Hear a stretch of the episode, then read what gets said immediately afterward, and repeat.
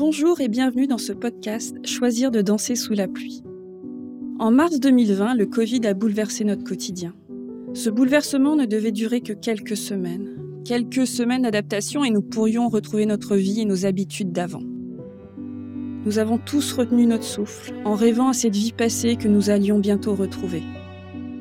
Nous avons tous vécu la situation de manière très différente. Nous avons tous fait de notre mieux face à l'incertitude, aux difficultés et aux contraintes. La résilience, c'est cette capacité à surmonter les épreuves, à rebondir malgré les difficultés. La résilience, c'est ce qui nous pousse au plus profond de nous-mêmes à chercher des solutions pour mieux vivre les périodes d'incertitude. Aussi, j'ai souhaité mettre à votre disposition ce podcast pour vous permettre d'explorer le processus de résilience. Notre objectif est qu'après avoir écouté les 8 épisodes, vous trouviez de bonnes raisons de choisir de danser sous la pluie. En riant, en admirant la force de la nature, en vous réjouissant que votre jardin soit arrosé. Bonne écoute. Donc bonjour Sandrine, merci beaucoup de, venir échanger avec moi aujourd'hui. Bonjour François-Xavier. Sur le concept de la résilience. Euh, donc vous, vous avez une, une expérience euh, dans une grande banque pendant plusieurs années. Euh, et suite à cette expérience-là, vous vous êtes orienté pour créer une association, une entreprise, par exemple, qui s'appelle 600 Phoenix. Et qui accompagne les personnes en situation de burn-out pendant peut-être et, et surtout après. Oui. Qu'est-ce que vous pouvez nous, raconter un petit peu votre parcours euh, ben, depuis le début, mais surtout, euh, surtout qu'est-ce qui a fait euh, que vous avez décidé de faire cette transition d'une grande entreprise à une, à une plus petite hmm. avec plein de convictions? Oui. Alors en fait, été 25 ans à peu près euh, manager dans cette grande banque, de grosses équipes euh, jusqu'à 250, etc. Euh, et puis aussi en indirect, une vingtaine de mille de personnes sur des programmes de formation, d'accompagnement du changement. Et donc dans les dernières années, j'ai vu des projets de transformation très qui, qui, qui est avec un gros impact sur les métiers. Euh, des personnes. Et du coup, j'ai perçu la montée des risques psychosociaux. Donc euh, ça m'a beaucoup euh, intéressé sur comment accompagner des programmes de transformation en tenant compte de ceux qui ne s'y retrouveraient pas et qu'est-ce qu'on peut faire pour ceux qui ne s'y retrouveront pas. C'est qu'au fur et à mesure que vous emmeniez la transformation de l'entreprise, vous vous rendez compte que la direction qui était prise pour cette transformation elle mettait en risque euh, des gens. oui, alors c'était pas forcément du fait de l'entreprise, hein, mais c'était aussi du contexte. les éléments comme ça qui bah, vous le contexte, euh, c'est tout ce qui est digitalisation évidemment, l'hyperconnectivité, euh, la transformation aussi de la banque, du fait des euh, startups qui, euh, comment dirais-je, allaient sur des activités euh, de la banque traditionnelle, mais d'une autre façon, et qui l'obligeait à se transformer, voire à abandonner euh, soit des postures de métier, soit, euh, comment dirais-je, oui, des activités traditionnelles. notamment le conseil aussi, c'est-à-dire que une des dernières filiations avec les métiers d'origine qui était le, le conseil pouvait disparaître parce qu'il y a toute l'intelligence artificielle, etc. Et donc là, on voyait arriver des, grands bouleversements de fond euh, sur euh, directement les personnes, en fait. Hein, euh, voilà. Donc du coup, je m'y suis intéressée sur comment on pouvait accompagner la transformation en tenant compte de ces risques qui montaient. Mmh. Et tant et si bien, je ne sais pas si vous le couperez ou pas, mais que moi, j'ai fait un magnifique burn-out. voilà. Trop de charges enfin, ou... Trop d'engagement, je pense, par rapport à des convictions qui fait, et j'y reviendrai, que pour moi, j'étais pressée de mettre en place des choses pour justement prévenir euh, les risques psychosociaux. Qui voilà, il y a ça, il y a et puis quand vous êtes rendu compte du risque pour euh, énormément de gens, quand vous vous dites tiens mais mince en fait on va tous, euh, voilà, il, y en a beaucoup qui vont aller dans le mur. Voilà, c'est ça. Vous, vous êtes un peu aux manettes, j'imagine. C'est ça, donc là il faut absolument mettre ça en place, etc. Puis le temps d'une entreprise sur des sujets comme celui-ci, il n'est pas le même que celui de l'humain, mmh. puisque moi je voyais des situations qui étaient difficiles pour certains, voilà tout le, ce sujet du burn-out, euh, il est euh, à mettre en parallèle avec ce qui se passe aujourd'hui avec le Covid. C'est que tout le monde vit une crise et il y a les signes, enfin ce qui se passe avant ce moment de crise et surtout ce qui se passe après.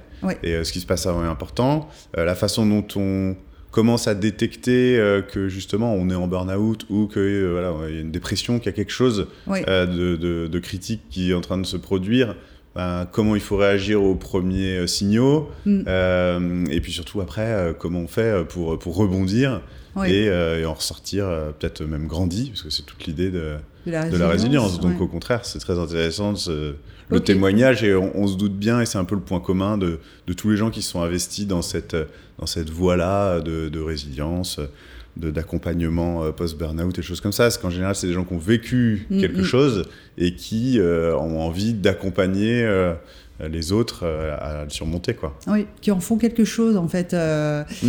Et en fait, je suis retournée dans l'entreprise et j'ai vu des gens arriver vers moi en me disant ah, bah, écoute, moi je suis pas bien, etc.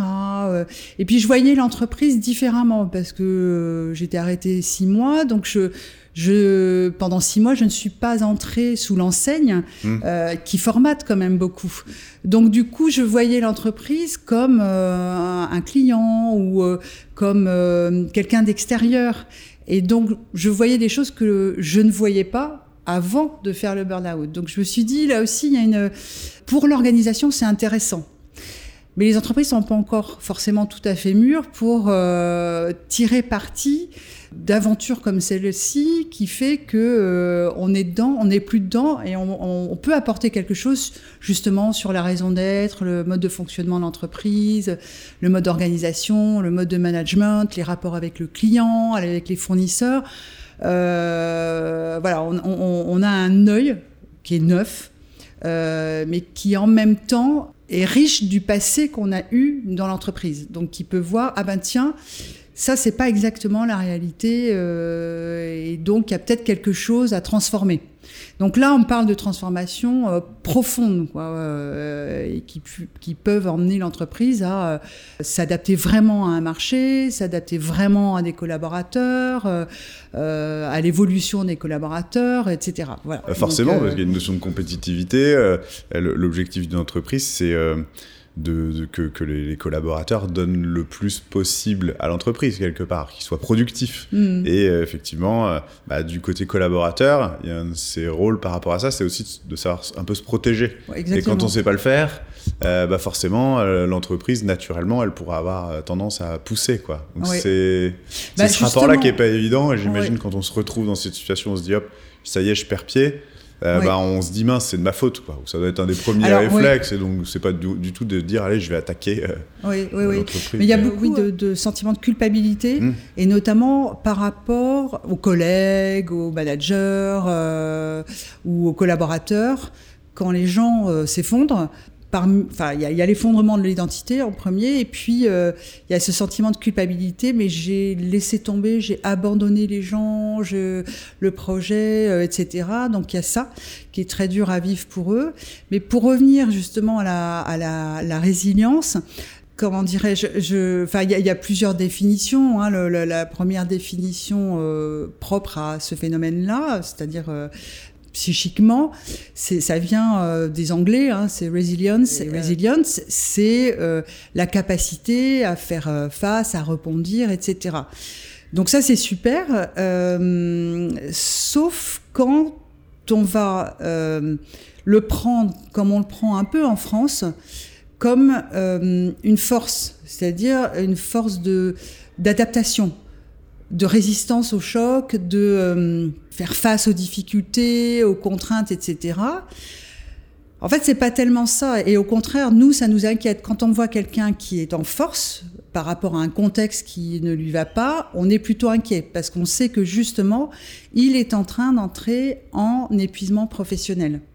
Euh, c'est-à-dire qu'il est en train de résister à un contexte euh, qui ne lui convient pas, alors on ne va pas juger, etc. Mmh.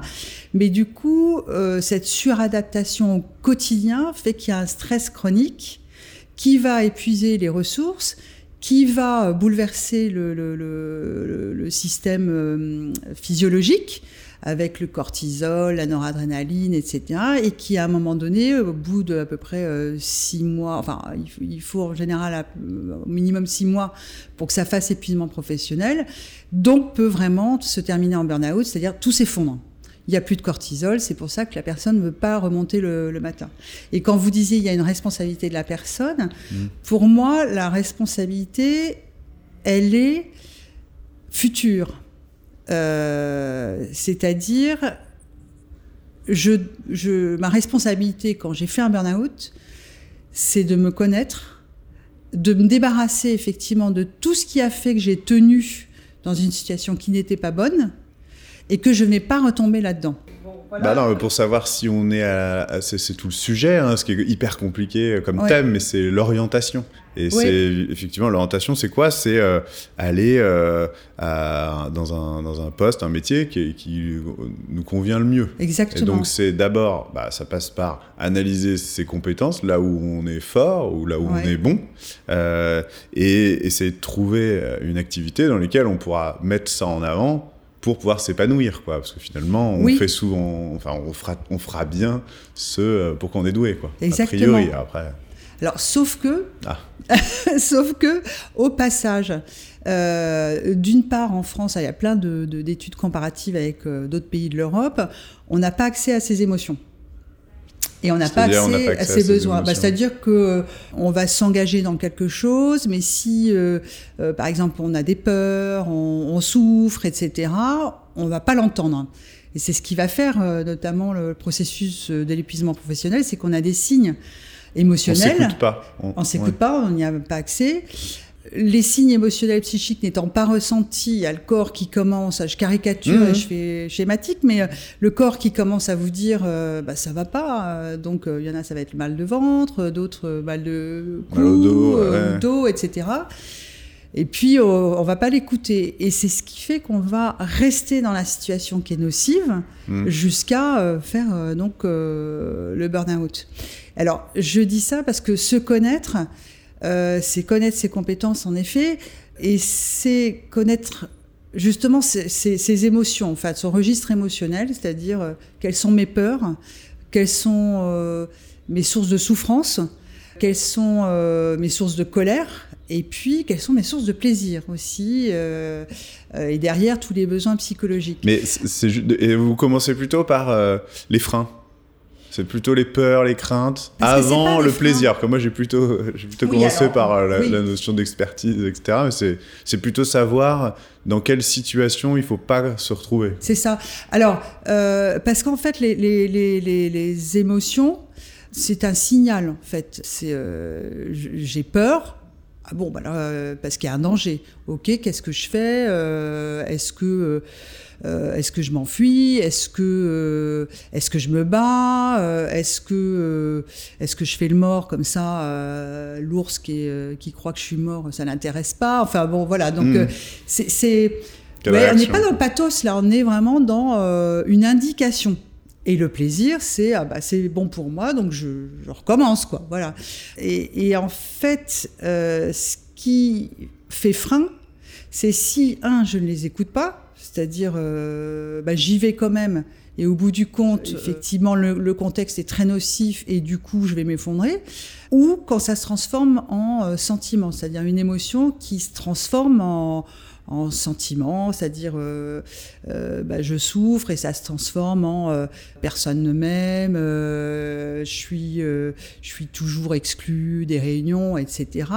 Voilà, c'est là où il y a une responsabilité, c'est de se dire euh, enfin, c'est de se dire, c'est d'avoir accès à l'exposition première et de se dire, ben, qu'est-ce que je fais? Euh, Je m'en vais, je, je reste. Euh, si si, si je prends pas la bonne décision à ce moment-là, en fait, je vais me suradapter et c'est là où je vais être embarqué dans le dans l'épuisement foncier. Donc, pour moi, la résilience, elle est de cette capacité à se connaître, à connaître aussi le fonctionnement des autres, à connaître comment on fonctionne justement par rapport à une peur. Est-ce qu'on va avoir, euh, cette empathie, par exemple, euh, dont vous parliez, qui euh, va consister à se dire, moi j'ai peur, François Xavier il a peur, mais je vais, je vais d'abord le faire passer avant moi. Ouais, donc parfois le piège, si on a des grosses équipes, par exemple, voilà, toujours euh, se dire, tiens, non, c'est mon équipe d'abord, et puis moi, tant pis, je fais un peu bouclier, bah, écran. et... Voilà, mais quand on est mort, plus personne tient la boutique, quoi. donc y a, y a, pour moi, c'est cette capacité à bien se connaître, bien connaître son mode de fonctionnement, bien comprendre que l'autre fonctionne différemment, donc euh, de ne pas projeter, et puis du coup savoir et gérer la relation, et gérer les situations, et gérer soi-même, pas les émotions, mais gérer euh, la prise de décision derrière euh, et les conséquences. Je reste, mais je m'investis suffisamment ailleurs pour, pour me nourrir, si je suis dans un contexte qui est moyennement épanouissant, ça, c'est je reste en entreprise ou pas voilà. C'est ça. Je reste parce que j'ai des problèmes fin... enfin des problèmes. Euh, j'ai, ce, ce, travail a une fonction financière. Hmm. Voilà. Bon bah ok, je reste, mais je n'investis pas tout là-dedans. C'est-à-dire que bah, je fais de la musique, mais c'est pas un accessoire c'est une vraie source d'épanouissement et c'est pas. Euh, Donc si on l'a moins au travail, il faut essayer d'aller la chercher ailleurs. C'est un petit peu ça, c'est de se dire, ok, bah, un peu, essayer de s'investir moins dans le poste pour pouvoir se consacrer à des choses plus épanouissantes à côté. Voilà, et s'investir moins, c'est pas euh, dans un sens binaire, c'est-à-dire je suis complètement détaché ou etc. C'est euh, je m'investis à la juste mesure mmh. euh, dans le contrat, euh, sans faire 17h33, je m'en vais, euh, je m'engage. Et puis parce que aussi, si je m'investis, c'est quand même plus intéressant. Ça, voilà. Mais je fais pas de la musique que je ferai à, côté un accessoire. Et justement, parce que c'est vrai qu'on a là, on a, on a, on a bien décrit un petit peu euh, euh tout ce, tout ce, toutes les étapes. Euh, mais comment vous aujourd'hui, vous avez créé 600 euh, Phoenix, oui, donc avec cette vocation d'accompagner les gens qui ont fait un burn-out. c'est quoi la, la méthode ou comment ça se passe? Donc les gens font un burn-out, à quel moment ils viennent vous voir? C'est quand ils ont envie de repartir Enfin voilà. Alors, comment ils viennent vous voir et comment vous les accompagnez Alors déjà, on, accompagne aussi en prévention. Quand les gens commencent à se sentir, comme heureusement, on parle beaucoup du burn-out, alors peut-être parfois trop, mais en même temps, ça permet aux gens de se dire euh, est-ce que je suis en train d'en faire un ou pas? Donc ils viennent euh, beaucoup des particuliers nous voir euh, quand ils commencent à sentir qu'ils se sentent pas très bien. Donc euh, tout ce travail de connaissance de soi, etc., pour arriver à des décisions, encore une fois pas binaires, donc on le fait avec eux. on le fait aussi avec les entreprises pour qu'elles forment les managers à détecter, pour là aussi se connaître, pour manager différemment, etc. Et puis après, alors donc après, euh, les, les, les, gens viennent nous voir quand ils ont un peu restocké d'énergie. Euh, parce que quand ils ont euh, chuté ou qu'ils se mmh. sont effondrés, ils n'ont vraiment bon, plus, plus de cortisol, donc ils peuvent parfois même plus bouger. Hein, donc il n'y a plus du tout d'énergie. Donc Là, c'est l'intervention d'un psy et d'un médecin, évidemment, qui, sont importantes parce qu'il y a beaucoup de souffrance, beaucoup la culpabilité. Mais quand ils recommencent à avoir un peu d'énergie, alors là, on, déjà, on fait de la pédagogie pour leur expliquer euh, ce qu'ils ont vécu, mettre des mots et rien que ça. Pour eux, ça a un effet, j'allais dire waouh, mais presque, c'est-à-dire je ne suis pas seule et c'est normal ce que j'ai vécu. Il y a quelque chose de physiologique derrière. Et en plus, c'est ça, le, d'expliquer le mécanisme et de se dire voilà ce qui s'est passé. Et puis, comme vous le disiez, ton corps t'a protégé. Donc maintenant. Euh, oui, euh, voilà. C'est plutôt une, il s'est passé une, bonne chose en fait. Oui, donc il y a une perspective. Euh, et là, il y a une chose qui est très importante à, leur faire prendre conscience, c'est le temps, la notion de temps. Et ça, c'est très important aussi, même en prévention. C'est-à-dire qu'on est dans une immédiateté, qu'il faut donner une réponse tout de suite, faut, euh, les choses sont figées, une fois qu'on a fait ci et fait ça, on ne peut pas revenir en arrière. Mmh. Euh, là, c'est très important pour eux de savoir que on ne sait pas combien de temps va prendre la reconstruction. En même temps, il faut recharger ces, ces, faut recharger, donc on ne sait pas trop euh, voilà, combien de temps. Parce que si ça, met six mois à se vider, ça m'étonnerait que ce soit six jours pour se remplir, quoi. C'est tout à fait juste, voilà. Et du coup, quand même les rassurer sur le fait qu'ils ont le temps. Alors, quand on dit ils ont le temps, d'abord on a des mécanismes sociaux qui sont effectivement quand même plutôt bons. Ce qui est difficile, c'est pour certains qui, euh, n'en pouvant plus, à un moment donné, démissionnent sans protection, du coup. Là, c'est compliqué. Donc, il y a quand même des associations, des prises en charge solidaires. Nous, on en fait. Euh, enfin, on a un quota d'heures qu'on dispense de façon solidaire. Et puis, cette notion du temps aussi pour savoir que quand on prend une décision, rien n'est définitif. C'est-à-dire qu'il peut se passer des choses et c'est aussi euh, remettre la complexité de la vie euh, dans le sens où euh, bah, il y a l'inconscient qui va travailler, il y a quelque chose qui va arriver sur le chemin et que finalement cette reconstruction, elle va durer quasiment toute la vie, mais ce qu'aurait dû être le cas avant. Cette construction de notre personne, la découverte de soi à travers les bonheurs, à travers les malheurs, bah, c'est toute la vie, c'est un chemin. Sauf qu'on l'a à un moment donné peut-être un peu figé parce qu'on s'est conformé à une identité euh, sociale, une identité professionnelle qui fait qu'à un moment donné, on va tenir, on va se carapassonner, euh, et puis euh, jusqu'à se suradapter et puis craquer. Voilà, donc du coup, cette notion du temps, elle est très importante. Et là, les entreprises que vous accompagnez, parce que je rebondis là-dessus, mais c'est vrai qu'on a beaucoup parlé de, de soi, et mais comment l'entreprise, elle peut faire euh, pour appréhender euh, au mieux euh, ces sujets-là, essayer de détecter, de, de, il faut en parler, j'imagine, et casser le tabou. En fait, il faut dire c'est pas tabou. Le burn-out, ça peut arriver, ça peut vous arriver, ça peut arriver chez nous. on aura notre part de responsabilité, mais il faut en tout cas, n'hésitez pas à en parler et on vous accompagnera si besoin. Comment ça pourrait se passer bah pour que ça devienne comme ça Ou comment vous, vous essayez? Parce que j'imagine que c'est ça, vous, vous en parlez beaucoup pour briser ce tabou et que les gens osent en parler et que les entreprises bah, finissent par se dire euh, euh, c'est aussi notre, notre responsabilité, euh, qu'est-ce qu'on peut faire pour le prévenir et, la responsabilité au sens de la conscience de comment ça fonctionne hmm. et comment on peut prévenir. C'est-à-dire, on a trois objectifs hein, quand on fait des, des, ateliers, des formations, des interventions. C'est prise de conscience sur soi et sur notre environnement expérimentation de ben tiens c'est quoi mes besoins ok comment je les nourris euh, souvent ce qu'on aime faire c'est euh, des, des, interventions en deux temps ou trois temps pour qu'il y ait un temps d'expérimentation entre les deux et qu'on débriefe derrière pour que ça ancre et puis du coup euh, passage à l'action pour que ça reste durable. Et donc il y, a trois sortes de, de prévention. Il y a primaire c'est-à-dire tout se passe bien dans l'entreprise et on veut que ça continue bah, donc là, on va être dans euh, justement cette connaissance de soi, comment vous pouvez vous, mieux vous connaître, comment vous pouvez euh, mieux connaître comment vous fonctionnez, comment l'autre fonctionne, comment je peux interagir de façon C'est comprendre les différences, ça, ça revient souvent. Oui, ça, comprendre que tout le monde n'est pas, de fonctionne pas pareil. C'est ça. Et que quand vous, vous me dites quelque chose, hmm. je peux très mal le prendre parce que je suis ma singularité fait que je peux être très affectée par ce que vous venez de dire, mm. alors que vous, il n'y a aucune intention. Euh, et du coup, il faudrait juste qu'on se parle, même avant. tu sais, moi, quand je, euh, pour moi, la, relation est très importante, donc euh, j'apprécie que et, et, et l'essence, tout ce qui est essence. Euh, le confort, le, etc. Donc j'apprécie quand j'arrive euh, chez vous euh, qu'on m'accueille avec un café. Mais quelqu'un d'autre va arriver et va dire mais j'en ai rien à faire du café, on va perdre du temps, voilà, on y va là, voilà. Et ça c'est primaire. Ça, c'est tout va bien, comment faire en sorte que ça reste. Bah, voilà, connaître mon fonctionnement, celui de l'autre, bien communiquer, comment euh, en anticipation euh, on pourrait résoudre les conflits, euh, les divergences de points de vue, voilà. Donc ça c'est en prévention primaire.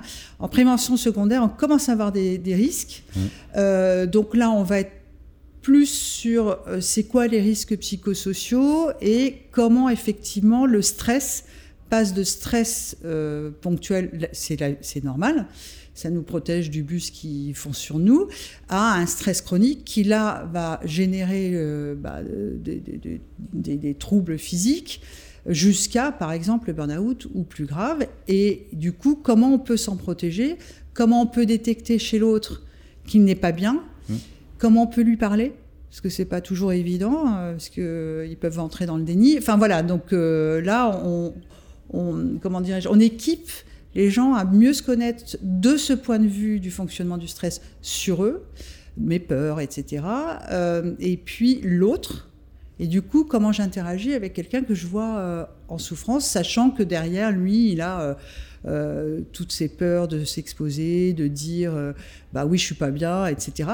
voilà. Donc, et puis alors, en tertiaire, ça c'est quand le risque est survenu, c'est-à-dire quand il y a vraiment eu un burn-out.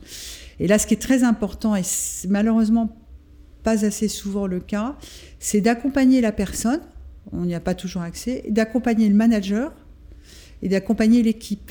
Le manager peut avoir le sentiment de culpabilité, l'équipe aussi. Euh, alors, en plus, ne comprennent pas ce qui se passe euh, chez l'autre.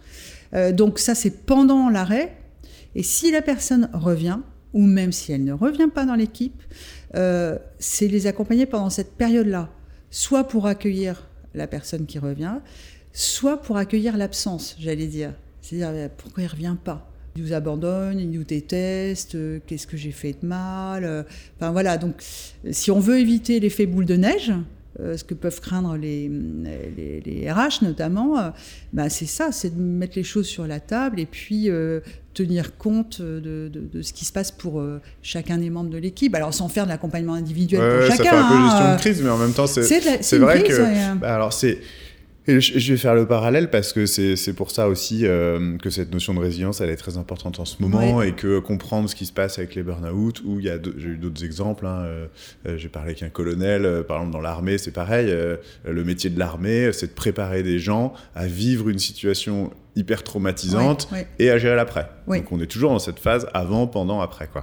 Et là, euh, ce que tout le monde a vécu euh, de manière très euh, globale et généralisée, c'est avant, bon, tout allait à peu près, on a eu cette crise depuis plus d'un an qui fait que tout est bouleversé. on, vous disiez aussi, hein, on, on, va redécouvrir l'entreprise, c'est que là c'est le retour au travail qui n'est pas complètement encore général, mais on, on, revient un petit peu dans les bureaux comment faire pour gérer ce retour? Et justement, là, on est plutôt dans la situation euh, euh, du, retour dans, l'entreprise, dans, le rythme. On va reprendre un rythme. En même temps, il y a des gens qui le disent très bien. Ça fait un an que j'essaye de m'habituer à ce rythme de télétravail. Et puis là, du jour au lendemain, on me dit, bah non, maintenant c'est fini, on revient à avant. Et en un claquement de doigts, finalement, il va falloir du temps, il va falloir comprendre que euh, dans les différences, il y a des gens qui vont hyper bien reprendre leurs habitudes d'avant parce que finalement, euh, ils en rêvent, euh, d'autres pas du tout. donc tout le monde va être très différent. C'est ça, voilà. Comment on peut donner des clés, peut-être voilà, au manager, à l'entreprise, là plutôt pour gérer au mieux euh, ce bah, retour. On, revient euh, euh, au droit à la différence déjà, mm. savoir que, que l'autre peut ne pas du tout vivre la même, le même retour, peut avoir changé, notamment par rapport à son engagement, etc peut avoir changé sur ce qu'il veut vivre dans l'entreprise et que bah, en fait c'est si on reste, il faut il faut parler il faut parler. Il faut que les gens puissent parler. Donc il faut, ouvrir des. Alors on n'est pas dans euh, euh, un groupe de parole 24 heures sur 24, mais si quand même un peu. C'est-à-dire que quand il y a quelque chose qui se passe qui, qui grippe, hop, on en parle. Bon, il y a des. Alors, ce qui fait peur, j'imagine, aux entreprises, c'est euh, les, les, réunions à la française. Euh, c'est-à-dire où ça dure des heures et on sort avec rien. Euh, voilà, donc faut quand même un peu structurer euh, les réunions, savoir ce qu'on y veut, etc. pour qu'on passe pas. Parce que la réunion c'est le meilleur terrain pour que les gens puissent s'exprimer, exprimer ce qui s'est passé. Parce qu'il y a toujours ce côté soit individuel, quoi, on parle en face à face, ou alors on parle de manière un petit peu plus réunion générale. Oui. Bah, je, pense que là, là un euh, mix. Euh. Oui, et puis on a, il y a plein de méthodes de créativité maintenant euh, ou de soutien. Il y a les groupes de co-développement, il y a des groupes d'intelligence créative. Je pense qu'il faut permettre aux gens de s'exprimer. Hmm. Et notamment sur ce qu'ils ressentent. Ça, c'est super important. Qu'est-ce que je ressens? Donc, c'est accepter ça. Hein. et puis après, alors d'abord, il y a des choses euh, qui se sont passées, qui se sont bien passées. Donc il y a quand même un, capital euh, sur lequel il faut euh, travailler, c'est-à-dire qu'est-ce qui s'est bien passé, qu'est-ce qu'on peut en tirer pour justement faire avancer, faire évoluer dans le bon sens? Qu'est-ce que je retiens, qu'est-ce que là j'améliore, voilà. Et puis après, on a su faire collectivement, individuellement, œuvre de créativité. Le premier confinement, c'était génial, quoi.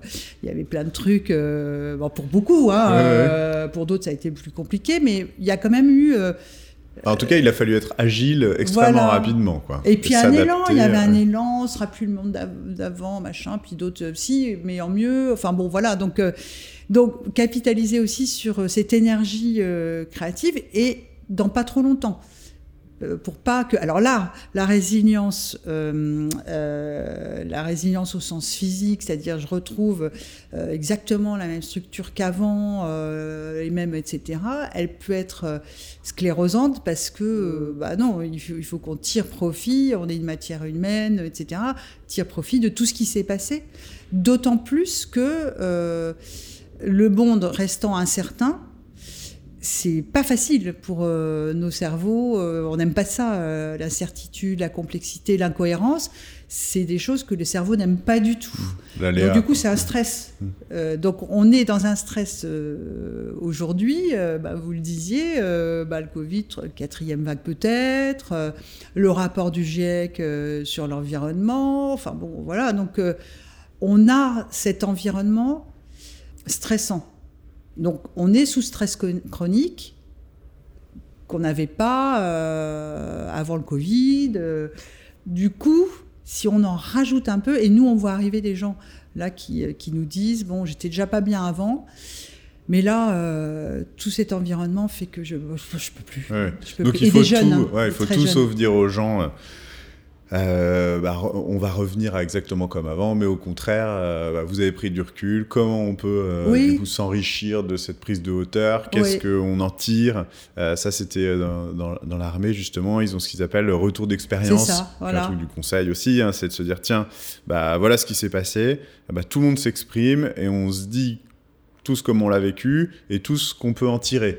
et tout ce qu'on on peut ressortir en, en tant qu'enseignement. Bah, dans l'armée, ils disent on l'inscrit dans la doctrine, quoi. C'est-à-dire, bah, on va le, on, on, le, on, le, capitalise dessus et on en fait une force. Et plutôt que de se dire, comme le phénomène physique résilience, tiens, bah, on a subi un choc et puis on va revenir exactement à l'état d'avant. Voilà, c'est tout, tout ce sujet-là, hein, c'est d'en faire carrément un rebond vers quelque chose de mieux qu'avant et au contraire de revenir.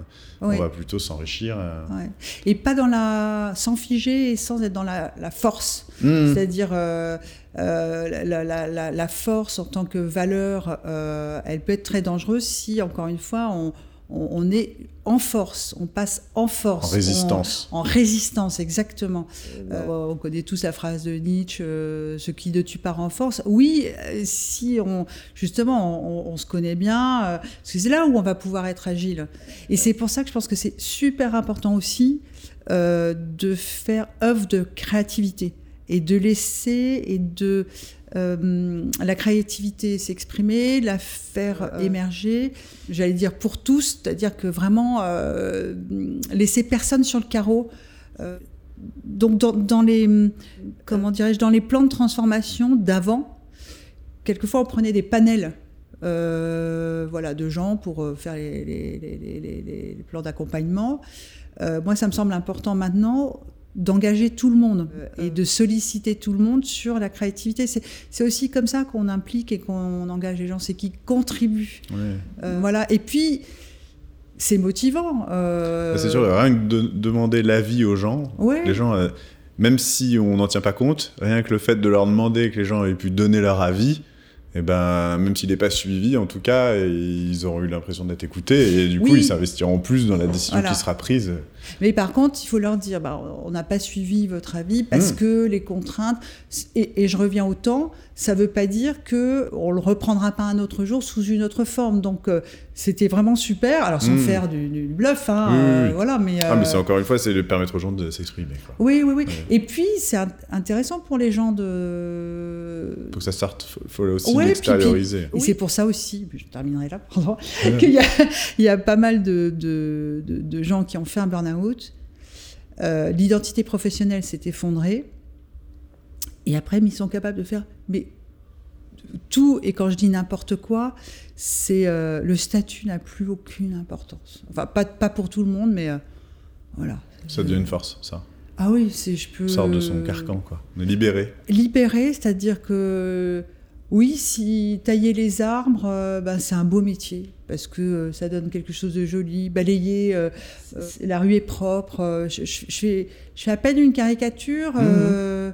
Il y a l'éloge du carburateur aussi, qui est un livre de quelqu'un qui, comme ça, qui a été résilient.